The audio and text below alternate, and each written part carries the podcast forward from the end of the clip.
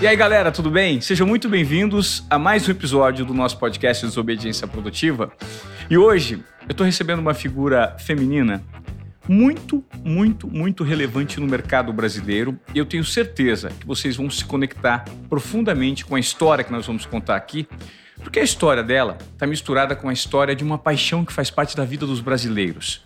Quem aí não gosta de receber um bom chocolate de presente? Então, eu estou falando da hoje CEO do grupo CRM, que está à frente de é, empresas fortes como Copenhagen, Brasil Cacau e outras muitas. Eu tenho o privilégio de receber no Desobediência Produtiva hoje alguém que tem um mindset completamente diferente, uma lente disruptiva para gerir os próprios negócios e se posicionar na sociedade. Renata Moraes Viti. Tudo bem, Renata? Tudo bom, Ivan. Estou super feliz de estar aqui. Admiro muito seu trabalho. Começando, inclusive, pelo que a gente estava conversando aqui, de falar sobre o que é a disrupção, né? A minha vida está muito pautada em cima de inflexões estratégicas, então tenho certeza que a gente vai ter um papo delicioso hoje. Que delícia receber você aqui, fico muito agradecido. Inclusive, gente, eu fui presenteado aqui com aquela sacolinha vermelha da Copenhagen, que é o presente que faz parte do imaginário de muitas pessoas e da realidade de muitas pessoas. Né? Receber um chocolate da Copenhagen é, significa você ser agraciado, você ser acolhido, significa você dar um toque de vida e sabor na vida das pessoas, né? Sem dúvida, Ivan. A gente fala que o privilégio de estar à frente de uma marca centenária brasileira, com muito orgulho, é do tamanho da responsabilidade, né? Proporcional à responsabilidade. Porque, além de ser uma marca quase centenária, é uma marca que tem um elo emocional muito forte com mais de 15 milhões de consumidores todos os anos. Então, a sacolinha vermelha, de fato, tem é, uma ludicidade, né? Porque ela inspira o elo emocional que a marca construiu ao longo de tantas décadas.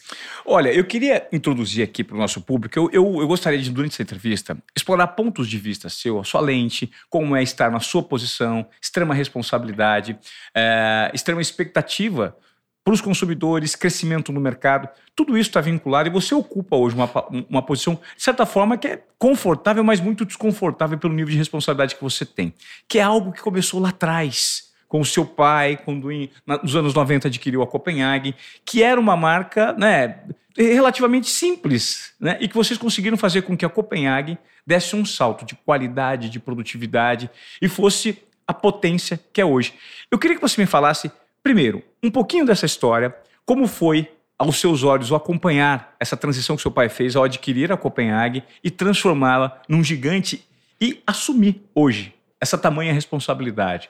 Muito legal, Ivan. Bom, eu tô há 27 anos, já são quase três décadas à frente dessa história. Eu me lembro, tenho o mesmo friozinho na barriga do meu primeiro dia de trabalho. Eu acho que isso dita muito a minha forma de liderança, de buscar essa inquietude positiva, né, de, de flertar o tempo todo com essas grandes inflexões estratégicas que fez, de fato, é, a Copenhagen sair né, de 90 lojas na época que eu assumi, entrei na companhia, para mais de mil lojas em todo o Brasil saltar de um faturamento de 38 milhões para mais de 1,7 bi de faturamento. Então, sem dúvida, foi um grande crescimento é, de forma muito uh, consistente no que tange principalmente o posicionamento da marca Copenhagen.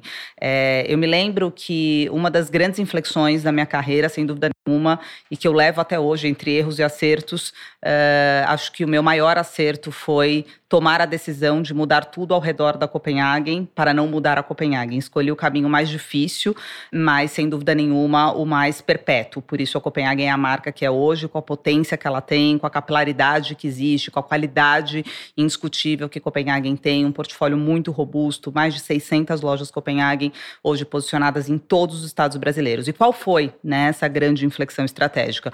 Foi empreender a marca Brasil Cacau, que hoje tem mais de 420 lojas, então somadas duas mil lojas, uh, entendendo que a Brasil Cacau poderia nos dar uma pista uh, de crescimento muito grande no sentido de uh, ganhar um novo target consumidor, ganhar share, sem que para isso a gente precisasse flexibilizar o posicionamento da Copenhagen. Então, a Brasil Cacau veio com um propósito lindo de democratizar o chocolate de qualidade no Brasil, para ser a marca de todo brasileiro, para ser uma marca irreverente jovem, né, que fala de uma forma muito leve sobre como consumir chocolate todos os dias por todos os públicos, enquanto Copenhagen preserva a sua áurea de momentos especiais, uma marca que, que realmente constrói histórias lindas, né? Eu estava até te contando aqui nos bastidores um pouquinho antes de entrar que eu sou privilegiada porque a todo momento, quando eu me apresento como CEO do Grupo CRM e a gente fala de Copenhagen, eu sou agraciada porque todo mundo tem uma história de Copenhagen para contar, né? Nossa, Copenhagen, meu pai me dava quando eu era pequeno, fui pedido em casamento, né? Fez parte da minha formatura, é, meu primeiro emprego, eu recebi essa colinha emblemática vermelha, me lembro até hoje. Então, a gente sabe a responsabilidade que é fazer parte das memórias afetivas e construir para essa nova geração e poder é, todos os dias, né, provocar, porque essa posição de precursor, né, o olhar, a lente, um pouco do que você me perguntou, qual que é a lente, né, dessa inquietude positiva, desse olhar, né, cada vez mais disruptivo? O precursor ele tem que estar tá à frente do seu tempo, né? O público exige que a novidade venha pelas mãos do precursor. A gente mudou o hábito, a gente levou o consumidor a entender que o chocolate não é o chocolate mais só do mainstream, que está nas grandes redes de varejo.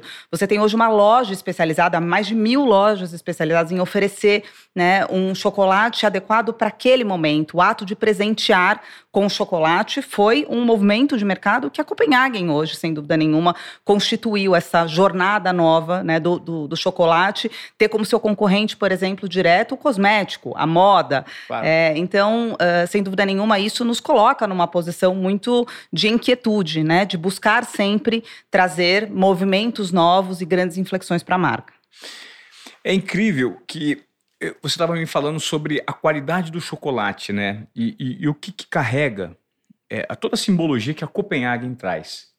Independentemente dos momentos, toda vez que eu penso num presente, é, o que me vem à cabeça é sempre um facilitador que é um chocolate. Uhum. Eu imagino que isso fez com que os hábitos de consumo e principalmente o padrão de presentear do brasileiro mudou com a ajuda de vocês. Existe fila hoje para você conseguir uma franquia da Copenhagen? Eu sei porque uma pessoa muito próxima a mim no passado é, era enlouquecida para empreender e queria uma loja Copenhague, mas existe uma fila, uma dificuldade para você conseguir, porque é um negócio que passa a sensação de gerar um valor tão grande para o consumidor que não tem como dar errado. Sim. Tem alguma loja sua que deu errado? Muito legal essa tua pergunta, porque franquia hoje é a grande vertente de crescimento do Grupo CRM. Nós abrimos o ano passado 135 novas lojas e esse ano de 2023 serão 220 novas lojas do Grupo CRM. Tá. Então Copenhague nós estamos e Brasil Copenhague Cacau. e Brasil Cacau, das 220, 160 são lojas Copenhague, então tá. a grande maioria. É, então você imagina que hoje a pauta de expansão é a pauta sem dúvida nenhuma mais quente, inclusive que eu dedico grande parte do meu tempo. E existe, sem dúvida nenhuma, nenhuma, muitos leads, né? Ou seja, muitos interessados. A gente está uhum. falando hoje uh, no nosso banco, a posição até o mês passado, de aproximadamente 5 mil leads aprovados para abrir 200 lojas. Então, de fato, a disputa Nossa. é uma disputa acirrada. A gente tem um processo hoje é, muito robusto no, no, que tange a triagem de novos franqueados. Os próprios franqueados da rede né, são, são os primeiros a quererem abraçar novos projetos, novas oportunidades.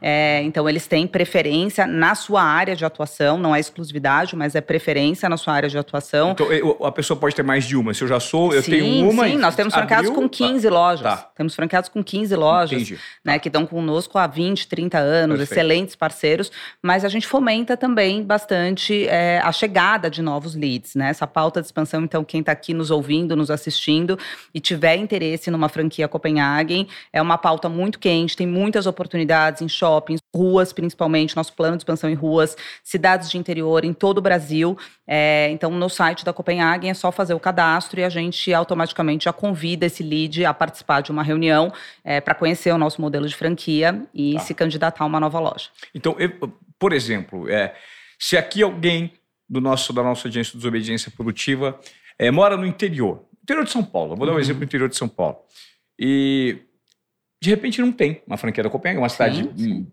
De pequeno porte, Quais são os critérios que precisam ser, pelo menos, considerados num primeiro momento, até para quem tem a ideia de uhum. entrar em contato com você? Existe um, um, um, uma, uma, uma, um sarrafo, uma, uhum. barreira de corte no número de, da cidade?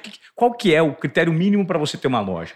É, como eu te disse, esse projeto, por ser a grande avenida de crescimento da companhia, a gente está falando hoje, acho que é importante dar esse contexto um pouco mais, um espectro um pouco tá. mais ampliado. Estamos falando de 160 lojas Copenhague para 2023, mas existem 850 oportunidades de novas lojas Copenhague mapeadas, então é uma agenda que segue em alta velocidade também nos próximos anos.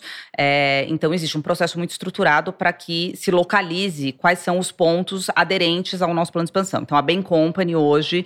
É. Junto com todas as ferramentas de GeoFusion, fazem um trabalho de localizar quais são os pontos, cidades, e aí é uma conjuntura de fatores. Então, desde o número de habitantes, PA dia, comércio local, marcas sinérgicas, e a gente chega numa precisão de indicar aos nossos leads, aos nossos candidatos, inclusive qual é a avenida, a rua daquela cidade que deve ser prospectado o ponto comercial. Por isso que nessa reunião é uma reunião é, muito dire direcional para que a gente consiga instruir é, quais são as áreas que estão disponíveis para expansão e como aquele candidato é, consegue fazer a busca ativa pelo ponto comercial e apresentar para o comitê que faz as deliberações dos novos pontos. Então a curadoria do lugar é feita por vocês. Por nós, vocês nós. fazem. Ah, perfeito. Através então, das consultorias que nos apoiam. Tá certo, entendi. Então, na verdade, esse critério todo de escolha do ponto é de vocês. Uhum. Agora, me conta um pouquinho, uh, Renata, poxa, falando dessa estrutura, do plano de expansão e de como vocês têm uma capilaridade, uma penetração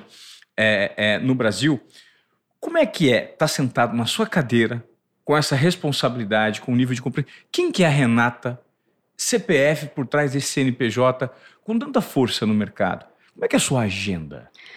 Olha, Ivan, acho que ponto número um, para quem me conhece, hum. é, eu comecei muito jovem, eu comecei a trabalhar com 16 anos, por iniciativa própria. Hoje eu tenho um filho de 16 anos, uhum. né? Convivo muito com essa geração nova e eu falo que é, a grande diferença na minha carreira e o que formou a Renata, o CPF Renata aqui à frente da, do grupo CRM, sem dúvida nenhuma, foi a altíssima disciplina que sempre norteou Legal. a minha carreira. A minha mãe brincava comigo e dizia assim: se é que é possível possível, a Renata consegue ser germanicamente britânica, ela dizia, de tamanha a minha disciplina. Então, eu sempre fui uma pessoa muito perspicaz, muito focada, apesar de ter um lado muito forte, criativo, né? A minha grande fortaleza, sem dúvida, é o lado criativo, o lado muito forte comercial, de comunicação, de marketing, é, muito empreendedora, né? Um viés empreendedor muito forte e o que muitas vezes né, não é tão comum você encontrar essas características combinada a um plano de execução muito forte, Exatamente. uma disciplina muito forte. Eu brinco, essa frase é bem emblemática, quem trabalha comigo repete isso todos os dias, e eu acho que é a grande fortaleza do Grupo CRM, sem dúvida nenhuma, que é a veia executora que nós temos. O Grupo CRM é capaz de construir o Boeing e aterrizar o Boeing. A gente constrói pista e Boeing o tempo todo. A gente Entendi. não está ali só construindo o Boeing e, e, não, e não tendo a preocupação de aterrizar, né? As nossas estratégias. Então eu brinco essa frase emblemática que eu vou dizer agora aqui, muito boa, que diz assim: idea is king. But execution is King Kong. Então, acho que a Renata CPF é esse King Kong, né? Alguém que tem as grandes ideias, mas que também tem uma capacidade de execução muito forte. Eu sou muito focada realmente no plano de execução e isso norteou muito a minha carreira. Sou muito focada em pessoas, eu acho que eu tive a grande oportunidade nessas três décadas de varejo, varejo de franquias. É, é, eu digo que existe uma diferença muito grande, né? Conheço muitas pessoas, amigíssimos que eu admiro, falo, nossa, eu tenho 30, 40, 50 anos de varejo. Eu falo, mas você tem dois anos de varejo de franquias, porque é, é um negócio completamente diferente. Você está trabalhando com o sonho de um outro CPF, claro. né? De um outro investidor que muitas vezes colocou lá todo o fundo de garantia dele para abrir um novo negócio, que se dedica, que conhece o consumidor, que está ali, né? Que tem a temperatura do campo. Eu sou muito focada uh, em, em, presença e proximidade. Eu sofri muito com a pandemia, né? Porque eu tenho uma agenda presencial muito forte com o meu time, né? Nas minhas rotinas de reunião one-to-one, -one, uh, de all hands, de estar tá muito na execução da operação e muito campo. Eu nasci no campo campo. Tá. Né, as minhas primeiras é, oportunidades na minha carreira foram focadas. Eu fui vendedora, eu fui supervisora, fui diretora comercial. Então, eu sempre tive né, o franchising como uma fortaleza é, desses meus 30 anos de varejo. Então, por exemplo, nós estamos em maio agora, né? É, rodando o Dia das Mães. Esse ano eu já visitei 95 lojas. Né? Então, eu foco ah. muito na execução do ponto de venda, no contato com os meus franqueados, nos rituais. Brasil todo? Nossos, Brasil todo. Das nossas, já viajei sete regionais esse ah. ano. Né? Então tem uma agenda muito puxada e, e, eu acho que o esporte, né? Eu sou muito focada em esporte, faço dois treinos por dia no mínimo, acordo 4h40 da manhã todos Eu vou fazer uma observação, inclusive você tá com a mão aberta assim, uhum. ela tá com a mão aberta assim, ela tem calo na mão, significa que ela treina. tem um calinho na mão, significa. isso, isso Mulher significa... também pode ter calo na é, mão, né? É, eu tô vendo assim, porque normalmente eu, eu, reparo na mão das pessoas que puxam ferro, que cuidam da saúde, né? Ah, esse é adorei é, esse olhar né? atento aí. Eu um, um calinho na mão aqui, eu falei assim, pô, se elas acordam às quatro e meia da manhã, você treina duas vezes. Eu falei, não é possível. É isso aí. Mas o treino te traz muita disciplina. Claro. Né? Muita disciplina. Eu vejo muita gente procrastinando de, ah, eu não consigo, não consigo ter minha agenda de autocuidado, não consigo né, ter aquela uma. Uhum. Assim, é uma questão realmente de disciplina e eu incentivo muito isso para que o meu time né, também possa ter essa mesma qualidade que eu encontrei nesse equilíbrio entre trabalho 10, 12 horas por dia, né? Mas eu não abro mão de almoçar com meu filho, de estar tá aqui, né, claro. num momento é, onde a gente está é, olhando para novos horizontes, trabalhando em agendas é, não só especificamente focadas no nosso dia a dia de agenda de escritório. Então, com disciplina é possível a gente incorporar com certeza, novas demandas. Gestão do tempo, né? gestão né? Do tempo. A disciplina te proporciona uma melhor gestão do tempo para fazer com que tudo tenha iniciativa e acabativa. Acabativa muito... é fundamental. É fundamental, né? Fundamental. É, eu, eu noto isso que. Eu estou te confidenciando, te perguntando uhum. isso, porque eu percebi, por ser muito criativo, a vida inteira, uhum. sempre fui uhum. muito criativo. Sempre trabalhei com muito com é, a rapidez de criação. E, e, tem dia que não é criativo, que mesmo quem é criativo, tem dia que não cria nada, não sou. E eu sempre deixei meio de lado a disciplina. E recentemente eu passei a ter uma uhum. disciplina e eu notei uhum. que quanto mais disciplina, mais a criatividade aflora. Uhum. Né? Eu queria perguntar para você de que maneira o seu pai, uma mente muito criativa e disruptiva, ele impactou na tua vida? Quais são os detalhes, de repente, é, o que ninguém uhum. via dessa mente criativa que você teve a oportunidade de conviver por muito tempo. Para quem não sabe, é, o Celso Moraes, pai da Renata, que foi que adquiriu uhum. a Copenhague em 1996, 96. ele criou nomes que certamente marcaram pelo menos a minha geração, né? A Troveran, Maracujina, Maracujina Apracor, Apracor, Fluviral, Escabim, Pantene. Flu, fluviral. fluviral. Fluviral, meu pai falou assim, filho... A Troveran. É, a Troveran, a Troveran Tomou, tomou passou. passou. Troveran tomou, passou. Fluviral, meu pai, remédio para gripe, meu pai, você, você tá gripado, você precisa tomar fluviral. Então, estar presente dessa forma, é, ter esse posicionamento na cabeça do consumidor com essa hum. força, é, significa que ele tinha um mapeamento muito aprofundado do ser humano Sem e dúvida. de como construir marcas e fazer com que de fato elas povoassem o imaginário das pessoas, né? E como é que foi essa observação para você? O que, que você conseguiu trair, Ivan, extrair disso? Bom, antes de mais nada, assim, eu me sinto extremamente privilegiada de ter tido essa escola chamada Celso Moraes, né? Um grande mentor na minha vida, alguém uhum. que eu de fato levo com muita admiração, com muito respeito, com muito carinho. E uma curiosidade, né? Os meus pais demoraram 10 anos para conseguir engravidar. Então, quando eu cheguei, eu fui uma filha muito esperada, né? Muito querida. Desejada, eu, né? Muito desejada. Neta desejada, filha desejada, sobrinha desejada, 10 anos, né? O casal tentando engravidar, muitos tratamentos não tão bem sucedidos.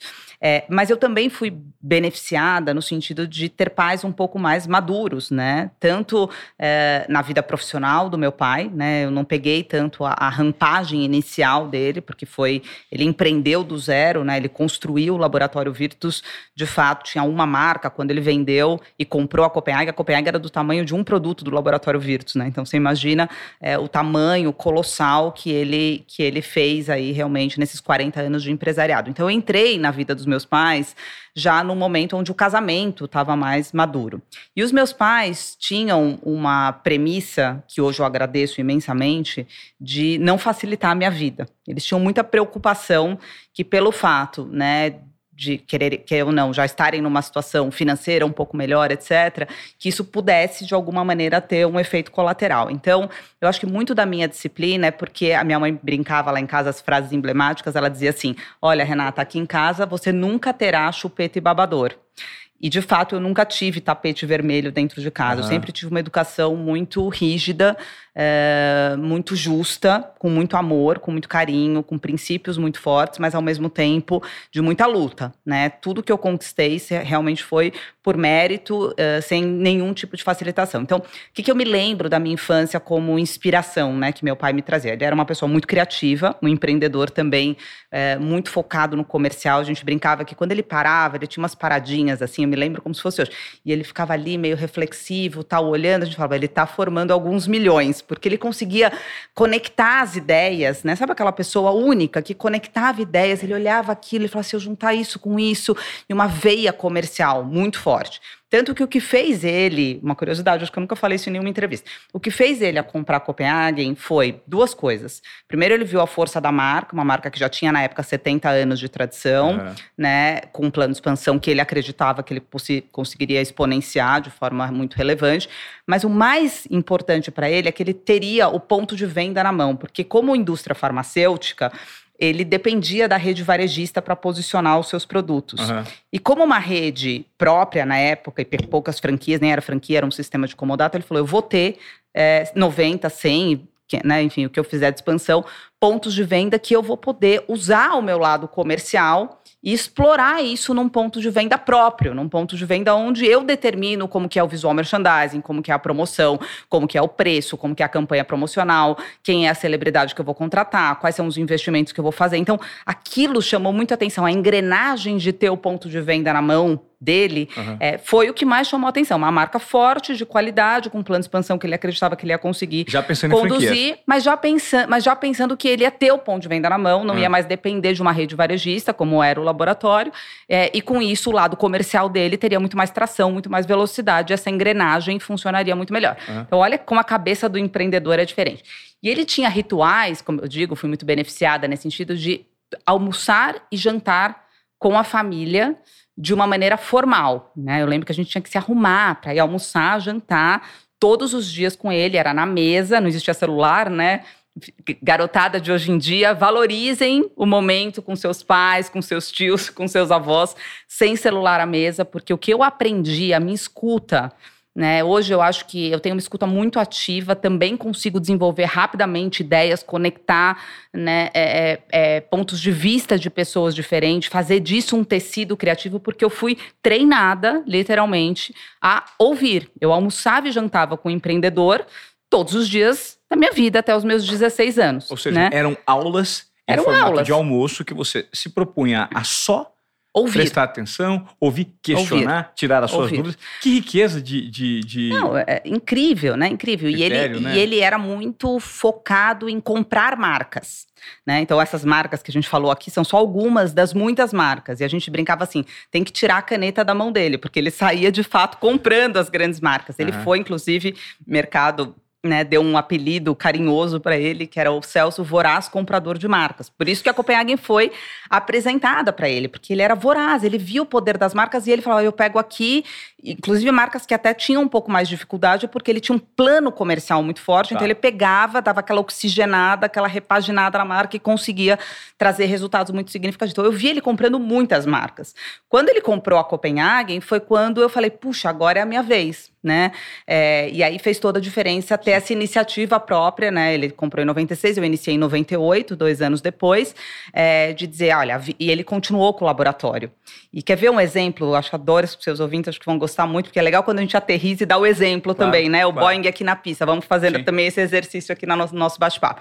Então, na prática, o que é ter a disciplina? Quando ele comprou a Copenhagen, a Copenhagen era do tamanho de um produto do laboratório. Então, na cabeça dele era o seguinte: tem um potencial muito grande, preciso me dedicar, mas ao mesmo tempo eu não posso abrir mão de ter muita atenção ao laboratório, que na época era o principal negócio dele. Então, ele trabalhava três dias na semana no laboratório e dois dias na Copenhagen, mesmo sendo um negócio novo, que ele desconhecia por completo, um outro canal. Tal. Ficamos trabalhando, ele ficou trabalhando dois anos consecutivamente com é, Grupo CRE, na época só Copenhagen, Copenhagen e, e Laboratório Virtus de forma simultânea. Quando ele vendeu o Laboratório Virtus, a gente falou, puxa, agora vamos poder contar com o Celso cinco vezes na semana. Né? A gente estava naquele momento engrenando, expansão acontecendo. Foi meu primeiro projeto, colocar o Xerto para fazer o sistema de franquias, etc. Uhum. E ele chegou numa reunião, primeira reunião, depois da, da venda do, do, laboratório concluído, e disse assim: a gente falou, ah, que bacana, então a partir de quando a gente pode começar a contar com você aqui cinco dias? Ele falou: se eu fiquei esses dois anos vindo só dois dias, não alterarei a minha agenda. Então ele nunca trabalhou cinco dias na semana no grupo CRM. Ele sempre trabalhou dois dias na semana. Ah. É, então, é, é assim, você vê como é a disciplina, né? Assim, claro. com resultados muito fortes, muito consistentes, mas conseguindo disciplinar ali que ele podia trazer uma contribuição estratégica e não operacional participando duas vezes na semana numa agenda junto e formando executivos e me dando muita liberdade, deixando eu montar o meu time, deixando eu imprimir a minha forma de liderança, a minha forma de introduzir a cultura organizacional que hoje o grupo CRM tem. Então eu nunca tive, né, essa essa rotina, né, de, de, de, cinco dias na semana com meu pai. Isso foi, de certa maneira, depois também escalando para uma outra proporção. Ele foi saindo, foi para o conselho de administração tal. É, então, ele já estava há 10 anos, eu assumi como CEO em 2020 mas uh, mais ou menos desde 2014, 2015, que ele já estava só no conselho de administração, já estava há cinco anos à frente das operações, e isso me trouxe também um senso é, muito importante de ownership, né? Assim, de sempre me sentir muito dona daquele negócio, muito responsável pelas entregas dos resultados e das escolhas, né, que ditaram a perpetuidade do business. Até mesmo pela preparação que você teve no Sem acompanhamento dúvida. e observação muito de perto de tudo que grande fazia. Mentor, grande um mentor, grande mentor, um grande, grande professor. Mentor. Isso é um privilégio que poucas pessoas têm. Você tem consciência disso, né, Sim. Renata? E tudo isso você usa não só para sua empresa, porque você também é conselheira do grupo Arezo. Sim. Arezo Encom. Uhum. Encom, né? Encom. Encom. Uhum. E como é que é trabalhar como conselheira de, uma, de um grande conglomerado, né? Com o Birman, com o Rony, com mentes disruptivas no mercado. Como é que é se plugar com esse tipo de, de, de, de, de lente, de ponto de vista? E de onde vem além de tudo que você explicou para a gente, os uhum. seus insumos de criatividade. Quem é a Renata? É uma leitora, uma consumidora voraz de séries? De onde você anda na natureza? De onde você, onde, como é que você fomenta a sua intuição? Que legal. Bom, eu recebi com muita alegria né, o convite para ser uh, conselheira da Arejo. Admiro muito o grupo, admiro muito o Anderson, o Alexandre, o Rony, todos os meus parceiros de conselho, Bolonha, Ju, Guilherme, enfim, muito, muito, o próprio presidente do conselho, Carlucci, uma mente incrível. É, e admiro muito os executivos executivos, né, também do, do Grupo Arezo. Então, o Alexandre me fez esse convite, é, o Wilson, que é o presidente do conselho do Grupo CRM, é, achou muito importante né, que houvesse essa troca e essa experiência, que seria muito positivo tanto para Arezo quanto para o Grupo CRM, ter alguém que entende muito de franquia. Uhum. É, então, eu tento auxiliar muito nas agendas, né? Porque Arezo também tem um, como canal, um canal, um dos canais é, é, também bastante relevantes e importantes, o canal de franquia. Então, existe um espaço de troca uhum. muito grande sobre a minha experiência à frente do mercado de franquias, muito focado também, né? É, existe muita sinergia em relação à importância das datas sazonais, a jornada de presente, a jornada digital tem ajudado bastante nessa agenda do digital. Então, acho que tem sido muito, muito positivo, né, para Arezo e para mim também. Tenho aprendido bastante, então agradeço muito pela oportunidade e sabia que eu ia conseguir abraçar esse desafio com essa disciplina, por isso que eu sempre reforço o quanto a disciplina é importante, né, é, sem que houvesse distração, né, sem dúvida nenhuma, no meu, no meu negócio principal aqui, que é o meu cargo como executiva do Grupo CRM. Então, tem sido um enorme prazer, um privilégio aí ajudá-los nessa grande missão aí do Grupo Arezo Arezenco. É, olhando um pouquinho para o que me inspira, né, essa lente do que me conecta, onde eu realmente sou uma pessoa muito criativa, muito focada. Eu, eu sou uma obstinada por entender o comportamento do consumidor, então eu devoro, né, tudo que como eu te disse, eu, eu, me abasteço muito do campo, muito mais na observação. Tá. Sou uma pessoa muito. Uh, uh, tenho muita facilidade na observação, né? Então, viagens, é, idas a campo, é algo que troca. Ontem mesmo fiz acho que oito lojas é, visitando aí para ver o comportamento Dia das Mães. Estava contando para você aqui nos bastidores que também em maio já visitei mais de 95 lojas esse ano. Uau. E quando a gente vai fazer visita a campo, a gente não olha as nossas lojas, a gente olha a concorrência, a gente olha a concorrência indireta, a gente olha outros mercados que me inspiram. Esse mercado de moda me inspira muito. Uhum. As embalagens, por exemplo, da Copenhagen, que sempre foi um grande ponto forte. Né? A gente vai muito além do chocolate. A gente traz o mercado de moda como uma grande inspiração, né? Como referência para os nossos produtos, para as nossas embalagens. É, mas aonde eu realmente consigo é, aliar o que eu absorvo, né, de referências e tangibilizar isso no direcionamento criativo para o meu time é no meu paraíso chamado Angra dos Reis, aonde eu de fato consigo me desconectar. Eu sou uma apaixonada por navegação, meu marido também, então aonde a gente de fato consegue também encontrar um momento de relaxamento é importante. Uhum, a gente tem uma claro. vida né, muito puxada, é, navegando né, pelos mares de Angra dos Reis. Então eu vou todos os finais de semana, exceto quando realmente existe algum imprevisto aqui, mas é onde eu consigo me reenergizar. Eu brinco assim, gente, eu tô precisando de um pouquinho de oxigênio, né? Então eu vou para lá, trago essa, essa, essa forma de me oxigenar, de ampliar os meus espectros de atuação, de leitura, de imagem, para conseguir é, depois voltar de uma forma mais revigorada, oxigenada e trazer um direcionamento mais assertivo para o meu time. É, você tem uma fala muito ordenada, você é, é uma mulher super bonita, se posiciona super bem. Em algum momento da sua jornada, como uma grande executiva, isso foi questionado pelo mercado por vivermos numa sociedade extremamente patriarcal e ainda muito machista? Olha, Ivan, não posso dizer que não, uhum. né? Eu acho que é muito importante que a gente fale sobre isso, sobre uhum. as vulnerabilidades. Então, é, tive muitos momentos, né? Apesar, como você bem colocou aqui, de ter tido o privilégio de me preparar para esse mundo feroz que as mulheres encontram. Então, me sinto mais preparada do que talvez outras mulheres que encontrem dificuldades maiores do que as minhas. Uhum. É, mas eu acho que o que sempre me ajudou muito né, a enfrentar esse fato brutal e não deixar que esse fato brutal me enfrentasse é que o meu pragmatismo em termos de entrega de resultado, a minha régua é muito alta comigo mesma, tá. né? Então... Por formação, eu, eu, né? Por formação, por formação. Por né? formação. Então, eu, eu coloquei uma premissa também muito forte na minha jornada, que é rótulos não me cabem, né? Eu acho que quando a mulher, e isso fica aqui como uma reflexão para as mulheres que estão nos ouvindo, que Muitas vezes, uh, o primeiro rótulo, quem coloca é a própria mulher. Né? Ah, não vou poder, não vou conseguir, vai ser mais difícil, o caminho é mais árduo, tem menos oportunidade, é, aqui existe uma tendência de que isso aconteça, etc. E, de certa maneira, isso já é um limitador. Né? Então, no meu, na minha jornada, o que eu tentei fazer foi entender que limites ter, existir, existiriam limites, mas eles não seriam limitadores. Eu falo muito sobre isso, sobre o limite não ser limitante, e que o rótulo é uma forma de você, de certa maneira, né, se enquadrar a uma máxima que o mercado tenta te impor. Um rótulo é isso, né? Se Sim. eu não posso chegar lá, o mercado está ditando, né, uma máxima. Então, através de números, de forma consistente, com resultados, eu peguei uma companhia de 30 milhões, hoje eu administro uma companhia de 1,7 bi. Hum.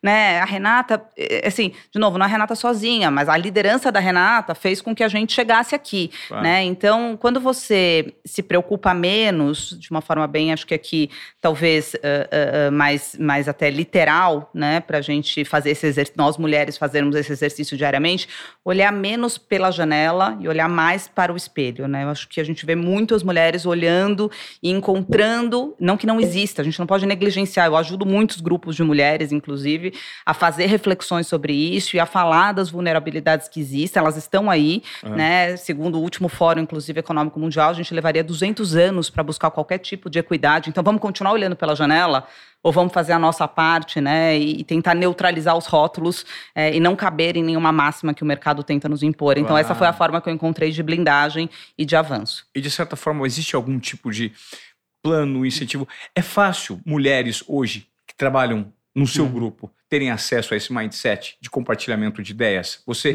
tem uma abertura legal para fomentar esse lado pessoal de cada colaborador seu, de cada membro da sua equipe? Ivan, Como é que é isso? Eu falo isso com super orgulho. Talvez ah. essa seja a minha fala aqui de, de maior emoção nesses 40 minutos que a gente está conversando. Hoje, 65% do quadro de colaboradores do Grupo CRM, inclusive se leva ao conselho de administração, é formado por mulheres. Então, que incrível, espero que isso inspire muitas empresas que estão nos ouvindo. E aí talvez você me pergunte, né? É, Putz, Renata, mas como que vocês chegaram lá, né? A média de mercado hoje é 25, 30, vocês estão a 65, né? De fato, é um outlier no mercado. É, não existe cota dentro do Grupo CRM, existe uma pauta muito focada Legal. em meritocracia, Perfeito. sem olhar crachá isso, é, isso dá uma liberdade, como você disse, né? Se você é uma empresa que tem um DNA disruptivo, criativo, espaço para fala, entendimento de que todo mundo, de que o tecido da diversidade é que traz essa, essa força propulsora, né? Você precisa, antes de mais nada, ser uma empresa, empresa meritocrata que não olhe o crachá. Né? Se é uma pessoa mais jovem, uma pessoa mais madura, se é um homem, se é uma mulher, se é alguém com dois anos de casa ou alguém com dez anos de casa.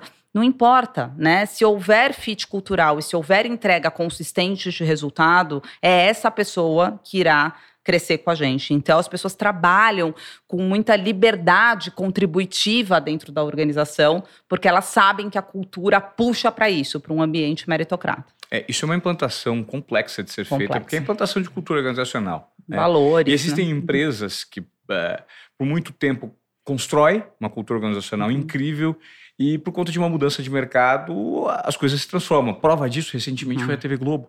É, eu trabalhei por 20 anos na TV Globo e meu sonho foi trabalhar na TV Globo, até que ficou insuportável trabalhar lá dentro, porque a uhum. cultura se transformou, ficou refém do mercado. Hoje nós temos aqui muitos empreendedores, muitos colaboradores é, e muitas pessoas que querem fazer uma migração de uma área para outra, querem ser donas do próprio negócio. E tudo que a gente debate aqui no Desobediência Produtiva tem como objetivo, Renata, gerar provocações, insights e tirar o pessoal da zona de acomodação. Né? Desobediência produtiva, que é o tema de uma palestra minha também, ela nada mais é do que um comportamento baseado em intuição, confiança e coragem. Exatamente nessa ordem. As pessoas recebem a intuição o tempo inteiro. Nós somos canais intuitivos enquanto seres humanos, que é a soma de todas as experiências conscientes e inconscientes que nós temos, e de certa forma, ela se manifesta o tempo inteiro, só que nós não estamos habituados a mapeá-la. A partir do momento que você intui e você é confiante naquilo, opa, minha intuição está me indicando aqui. Uhum. Você confia. E para você confiar, você tem que necessariamente se apropriar das suas características, as positivas e as negativas. Ei, confio em mim. Minha intuição está falando. Você precisa necessariamente ir para o terceiro passo, que é a coragem. Que também tem um outro nome chamado tomada de risco. Se você não toma risco para ter resultados exponenciais diferentes do, do, do, da vala comum, você não vai ter um destaque né? Uhum. E aqui a gente tenta gerar algum tipo de provocação para que quem nos ouve saia sempre de uma entrevista com um mindset diferente, se baseando em algum conceito. Então eu noto que hoje a sociedade é muito refém de medo, é muito refém de depressão, de consumo imediato, de pouco aprofundamento de conhecimento. O empreendedor ele quer empreender, mas ele não tem uma base, ele não tem uma bagagem, e ele se frustra num curto espaço de tempo. As pessoas uhum. não pensam em médio prazo, pensam em longo prazo, uhum, concorda? Uhum. Então eu queria aproveitar por todo o conhecimento que você tem e nessa troca, nesses painéis que você participa, em debates, em discussões, em reuniões de conselho, o que você poderia contribuir para quem hoje, poxa, tem um sonho, quer empreender, quer dar o primeiro passo, sabe? Você já falou da questão da disciplina que eu acho que é fundamental, porque você é a prova viva de disciplina, uhum. né? Falou que acorda às quatro mil, eu falei assim, opa, tem calo na mão, acorda mesmo para treinar. Enfim, mas assim, é, sabe assim, um conselho, um passo a passo, de repente algo que serviu para você, que você compartilha normalmente com quem te cerca, para que as pessoas possam ter um, um empoderamento maior na jornada delas.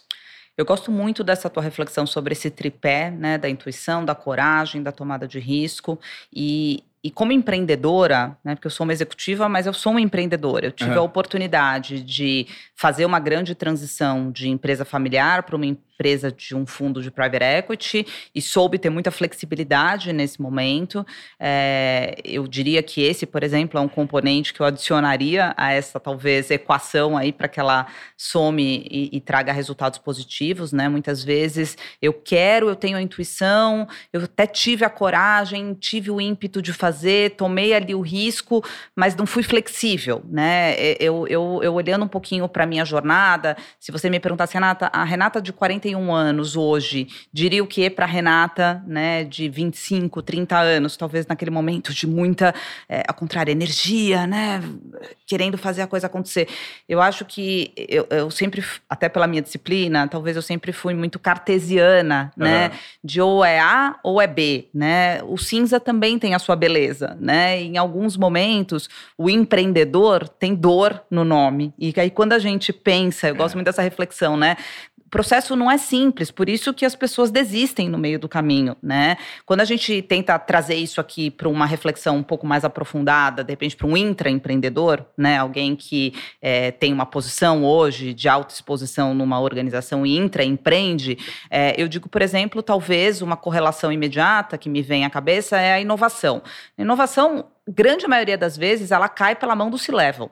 Ela não cai pela mão, né, de, de outra pessoa que não os principais executivos da companhia. Sim. E por quê? Porque ele tem o mesmo comportamento muitas vezes do empreendedor. Ele desiste, né? É um caminho árduo, não é um caminho que você vai conseguir colher frutos de imediato. Você precisa ter persistência, resiliência, alimentar não só a sua desobediência, mas principalmente a sua. Eu, eu, eu sinto que a energia ela vem muito da inquietude positiva de querer buscar não muitas vezes o êxito num primeiro momento, mas o caminho evolutivo, né? Sim. O empreendedor, jornada, o intraempreendedor, né? não só, não só o assim, destino. Assim, existe um caminho evolutivo, né? E você está fazendo um exercício dos seus milestones estarem sendo bem dimensionados e você celebrar a cada pequena conquista, né, que te coloca é, em jogo o tempo todo, né? Você está observando se você continua, né, no é. campo e com oxigênio para jogar os 45 da prorrogação, claro. se for necessário, talvez a gente não vá ganhar no primeiro tempo, nem no segundo, a gente vai para pênalti, né? O que a gente não pode é persistir, não ter flexibilidade num jogo que de fato a gente já está lá no 7 a 1 no primeiro tempo, aí é duro, né, de achar que a gente vai virar o jogo, mesmo assim a gente tem que persistir por, até, até o último minuto. Uh, mas essa observação muito clara, né, de que existe é, o momento da gente ir até muitas vezes em alguns jogos até o momento dos pênaltis, eu sinto que muita gente desiste nos primeiros 10 minutos do jogo, né? Puta, já saí mal, já saí mal nesse jogo aqui, hoje não é para mim, né? Hoje a gente não vai conseguir fazer o jogo que a gente se programou a fazer. Volta, recolhe o time, reorganiza, elucida é. estratégia, revê a tática, volta para campo, né? Você não tem uma partida só, você tem claro. a maratona, que a gente fala, tiver muita gente, principalmente acho que a nova geração, né? Sprint, sprint, sprint. Galera, vocês estão guardando oxigênio para maratona, tá todo mundo no sprint aqui, né? Mas a claro. gente tem uma maratona para para correr. Então a gente tem que ter um pouco dessa visão, não tão imediatista, mas uma visão um pouco mais ampliada do longo prazo. Você falou de novas gerações, é, e eu acredito que o papel de toda marca é a perpetuidade né, dos valores gerados e comunicados por ela. E a gente está talvez vivendo uma maior disrupção na uhum. maneira como a sociedade consome. Nós vivemos a civilização da atenção, em que existe uma briga muito grande por atenção. E a mudança no, no, nos padrões de comportamento de consumo é evidente da pandemia para cá. Inclusive, a gente falou isso nos bastidores no início da nossa conversa. Como é que existe um direcionamento? O que, que você pensa sobre direcionamentos é, de atenção, principalmente é, pensando nas novas gerações e exploração de mídias sociais. Né? O TikTok é uma realidade, o Instagram está aí para para se consolidar cada vez mais, com, mexendo com a cabeça das pessoas, e o tempo inteiro uhum. a gente está uhum. na segunda tela. O que, que você pensa é, quando, a gente, é, quando a gente imagina essa nova geração chegou aí? Todo mundo uhum. consome chocolate, não vai deixar. O chocolate não uhum. deixa de ser uma. Mas a maneira de se propor. Completamente diferente. Conteúdo. Porque a tendência é que. Eu já conversei isso com o Rony no podcast que eu gravei com ele durante a pandemia, aqui no Desobediência Produtiva. A tendência cada vez mais é que marcas se transformem em publishers. Né? São os donos uhum. do próprio conteúdo. Então, se você quer de fato ter a atenção do consumidor, não adianta só você falar das suas características, você precisa gerar valor de uma forma intrínseca para esse consumidor, para que ele de fato enxergue e queira consumir cada vez mais o seu produto. Não só o seu produto, esteja envolvido com a sua marca. Quando você pensa em novas gerações, existe uma célula, um ambiente? Você consome, você troca com as novas gerações? Você ouve funk, por exemplo? Como é que é isso? Eu agradeço todos os dias por estar inserida dentro da nova geração, porque eu sou mãe, né? De Legal. um menino de 16 anos e, como eu disse, eu sou obstinada pelo, pelo comportamento do consumidor. Então, eu estudo muito e observo muito. O que, que eu vejo, tá? É, inclusive, acho que eu tenho um exemplo muito, muito atual, que é a nossa campanha de Dia das Mães, né? Do Copenhagen, no ar onde a gente não está falando do melhor chocolate para dar para sua mãe, né? Isso é intrínseco ao nosso propósito. Né? A gente nem discute qualidade na Copenhagen. É, é, é, engraçado, né? Como, como isso você estava falando ali um pouco do, do, quanto a cultura da organização é algo que leva uma vida, leva 100 anos, né? Para você montar. Mas para destruir uh, é fácil. Para destruir a, a, história, né? A cultura come estratégia é. no café da manhã. É, então, uh, eu acho que o ponto que, que, que, eu trago aqui, por exemplo, como exemplo do, de como consumir né, para essa nova geração na nossa campanha Dia das Mães, a gente está falando dentro de um contexto de brand content que é como que as mães de hoje em dia, que estão com todos esses desafios que a gente está explorando aqui, de ser executiva, de ser mãe, de equilibrar todos os pratinhos, etc., e que a gente gostaria muito que os jovens né, escolhessem a Copenhagen por, por esse elo emocional, de levar esse carinho né, e esse reconhecimento à sua mãe, dando um presente que tem um significado é, é, emocional nesse momento, de reconhecimento, de carinho, de amor, a gente está trazendo as vulnerabilidades dessas mães para a nossa campanha.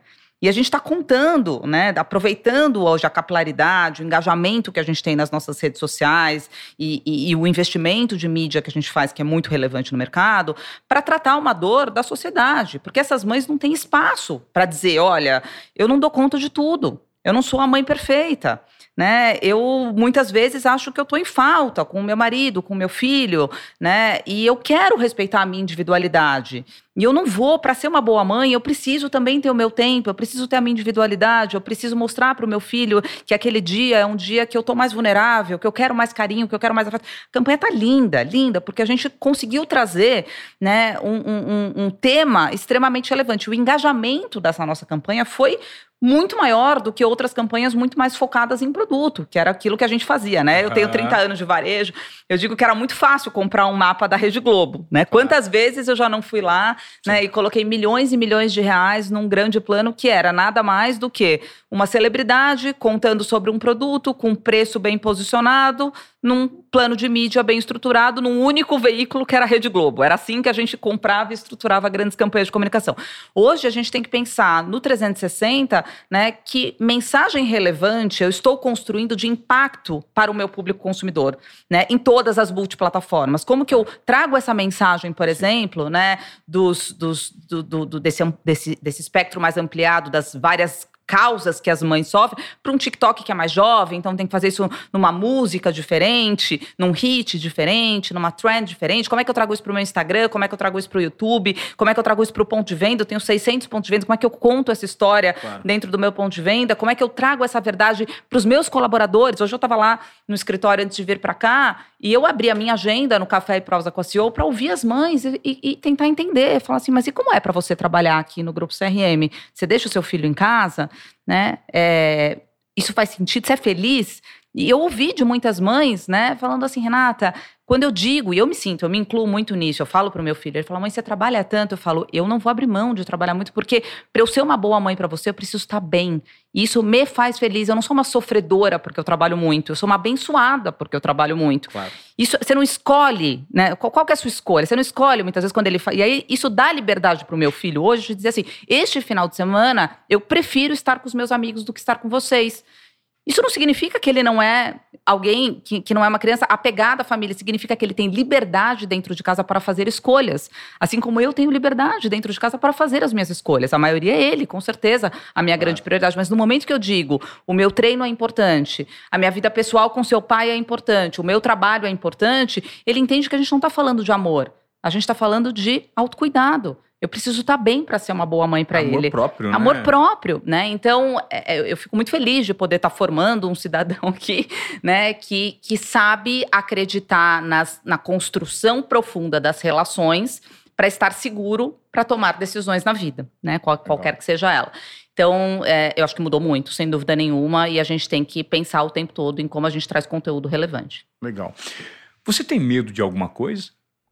Eu tenho muito medo, para ser bem honesta. É, eu, ao mesmo tempo que sou muito corajosa no sentido de gostar daquilo que. Me fizeram uma pergunta sobre medo, achei ah. interessantíssima essa analogia. Foi essa semana, inclusive, eu faço, faço parte do fórum do IPO. Hum. E, e aí a gente estava num momento lá de warm-up e me perguntaram assim: Renata, se fosse para você ser uma advogada, você seria um advogado de defesa ou de acusação? Eu falei, nossa, eu nunca parei para pensar, né? e aí todo mundo, tá, eu seria de acusação, porque seria muito difícil defender um negócio que eu não acredito, os meus valores, papapá. E a primeira intuição, é hora da pacientes que me vê falam assim: acho que eu seria uma advogada de defesa, porque eu gosto do mais complexo. e a defesa é sempre mais complexa que a, que a acusação, né?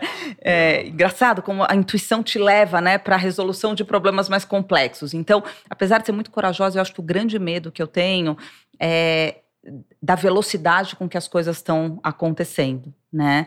É, me, às vezes me dá a sensação de, de, de não ter controle, né? E quem tem muita disciplina, de certa maneira, tem controle, Sim. né? Sobre aquilo que é, você, é, você é mais direcionador, né? Você tem ali um viés de que é, você vai conseguir, de certa maneira, planejar, né? Você não gosta de ser é, surpreendido, eu não, eu, eu, eu, O gato no telhado é algo que eu, que eu, que eu, que eu, eu tento evitar dentro de... Mas eu aprendi muito, por exemplo, com esses dois anos de pandemia, né? A gente programava por hora, a gente não programava mais nem por, por dia, né? A gente tinha que... E foram os dois anos de maior crescimento da, da nossa companhia, né? Fizemos do, duas Páscoas com porta, com 800 lojas fechadas. Foi uma loucura. Nosso digital se desenvolveu a passos muito largos nesse momento da, da pandemia. E eu acho que eu aprendi muito também, né? Pelo fato de ter uma veia executora muito forte.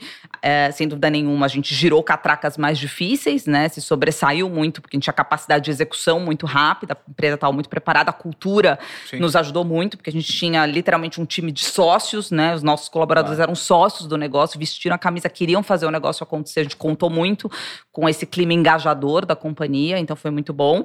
Mas eu, esse meu medo, né, de não ter visibilidade sobre próximos passos, sobre a velocidade que as coisas acontecem, e a gente está sendo constantemente provocado em relação a isso, foi um pouco mais atenuado nesse momento da pandemia. Legal.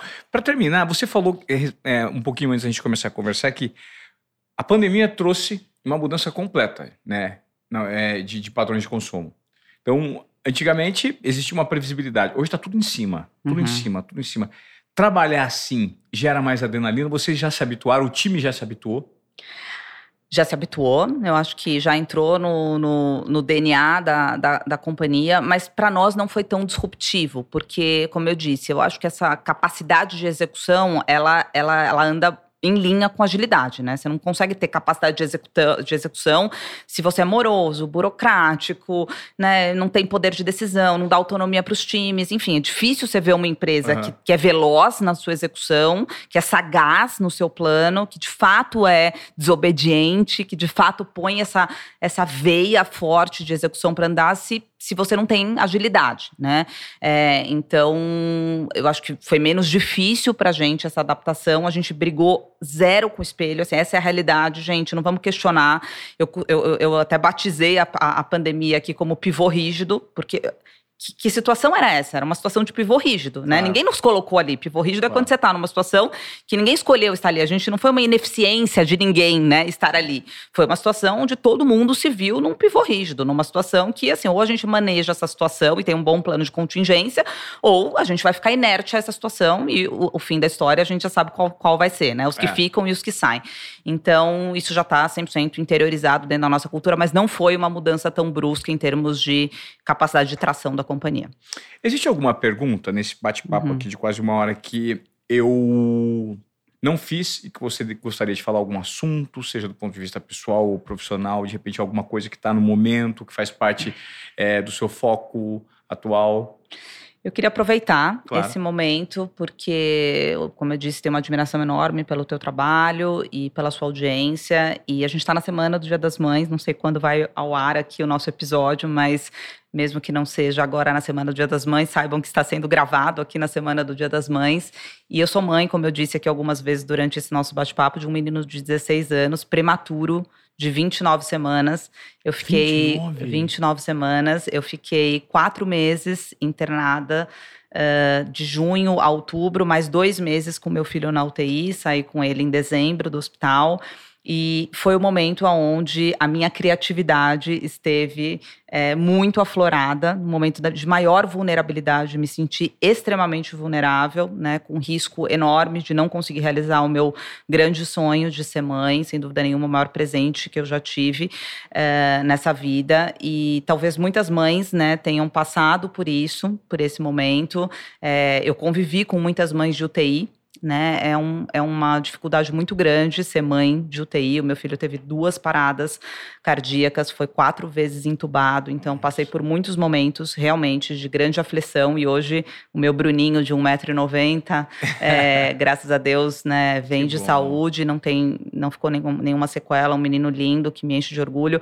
Mas é, o recado que eu queria deixar aqui, que eu acho que serve para todos os, os, os, aspectos da nossa vida, não só é, no nosso lado maternal, claro que ele é mais aflorado no lado maternal, mas ele pode ser aplicado a qualquer circunstância, que existe uma diferença enorme e brutal entre sofrimento e sacrifício.